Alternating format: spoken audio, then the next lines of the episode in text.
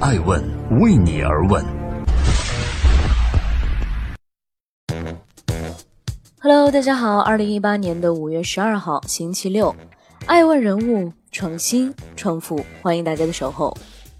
今天呢，我们来聊聊 CEO 们看投资人脸色的同时，请尊重每一个用户。交通运输部日前表示，如果没有乘客和司机的选择，那么再大的网约车平台终将轰然倒塌。五月十一号。交通运输部刊登一篇题为《检验网约车发展的标准是人民群众的获得感》的评论。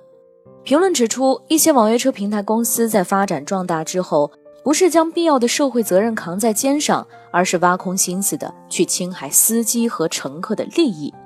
这些企业仅仅将网约车作为增加流量和估值的工具，没有把人民群众的获得感放在心上。只顾看投资人的脸色，而不考虑乘客的感受与体验，也并不考虑司机的客观需要。不用多想，矛头直指滴滴。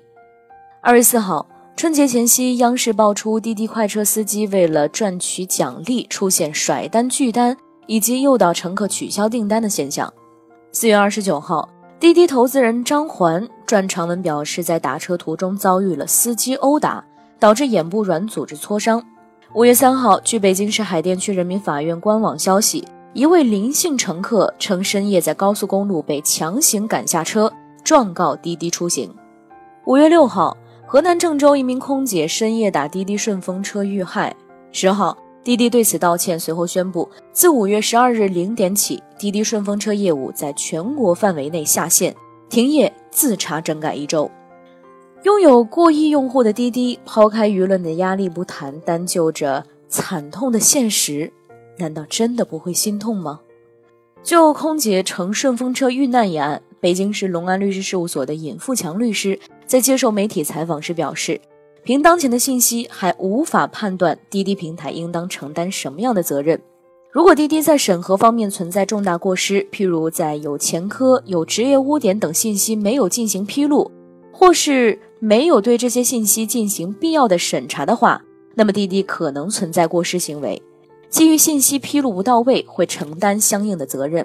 但是具体到刑事责任的话，当前的法律不可能让滴滴平台负责。理论上，滴滴只是一个乘客和司机的连接者，但是公众早已把它视作一家出租车公司，所以滴滴的声誉与司机的行为是紧密捆绑的。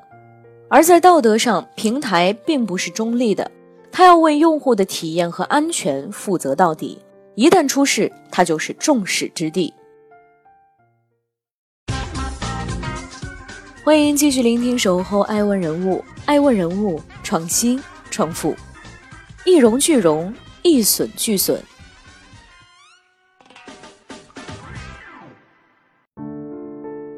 被连续不断的负面事件推向舆论风口的滴滴呢，是名副其实的独角兽。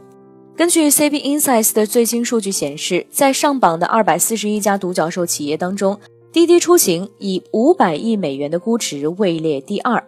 滴滴受到投资们的青睐，早已经不是什么新鲜事儿。上市六年，完成了十八轮融资，其中呢，包括腾讯产业共赢基金。软银中国和阿里巴巴等多家的重要投资机构。据媒体报道，滴滴正在讨论进行 IPO，而知情人士表示，此次 IPO 估值至少要达到七百亿美元至八百亿美元。滴滴天使投资人联合创始人王刚曾表示，创业者开始创业的第一道门槛不是融资，而是找到靠谱的产品团队，把产品做好。第一个产品用户体验做不好，再好的商业模式，再多的钱和再牛的资源，对项目来说都是零。可以说，滴滴是在用户青睐的基础上缔造了出行帝国，而如今它似乎越走越远了。再也没有媒体会把滴滴与优质的用户体验这个词儿做一个组合。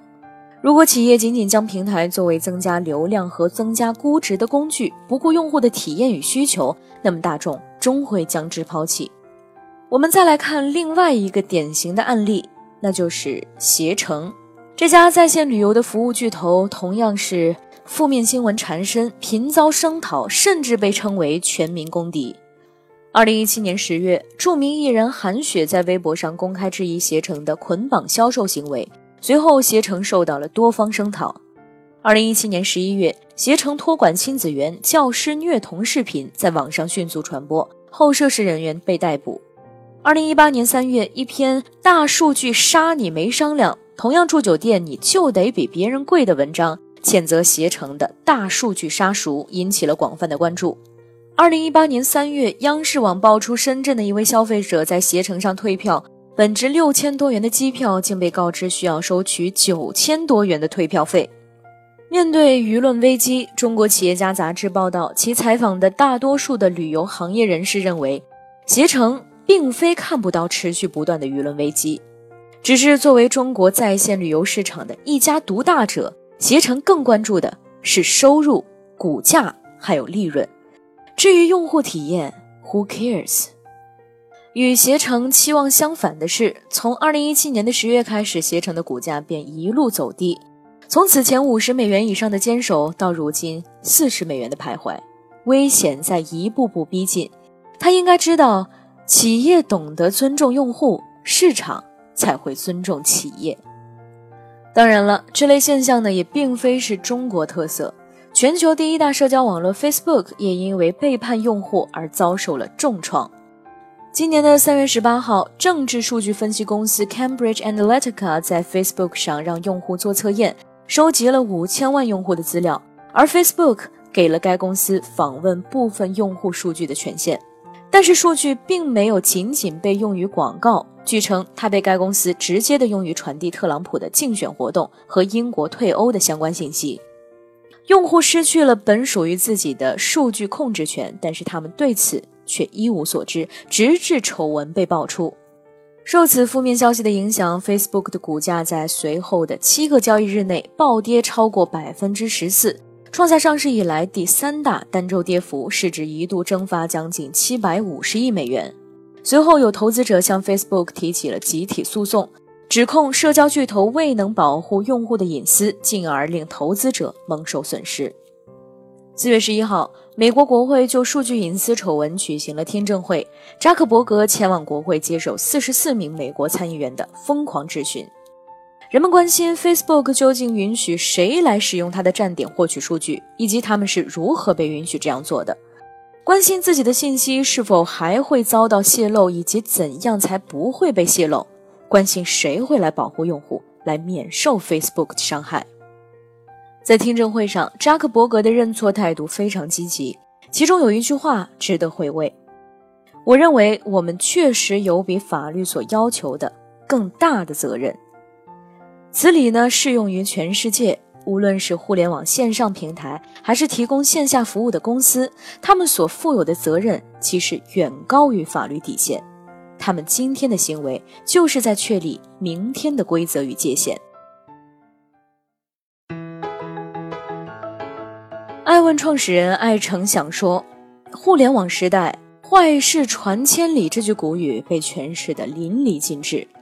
当用户得不到尊重，他们会主动发声，企业的负面第一时间被传播出去，而这些信息又以最快的速度用作于资本市场。企业的市值、投资人的收益会最终受损，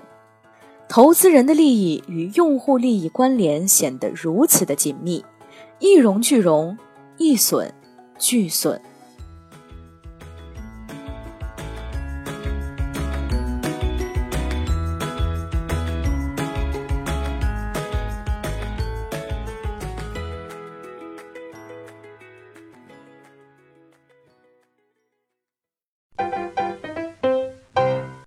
爱问是我们看商业世界最真实的眼睛，记录时代人物，传播创新精神，探索创富法则。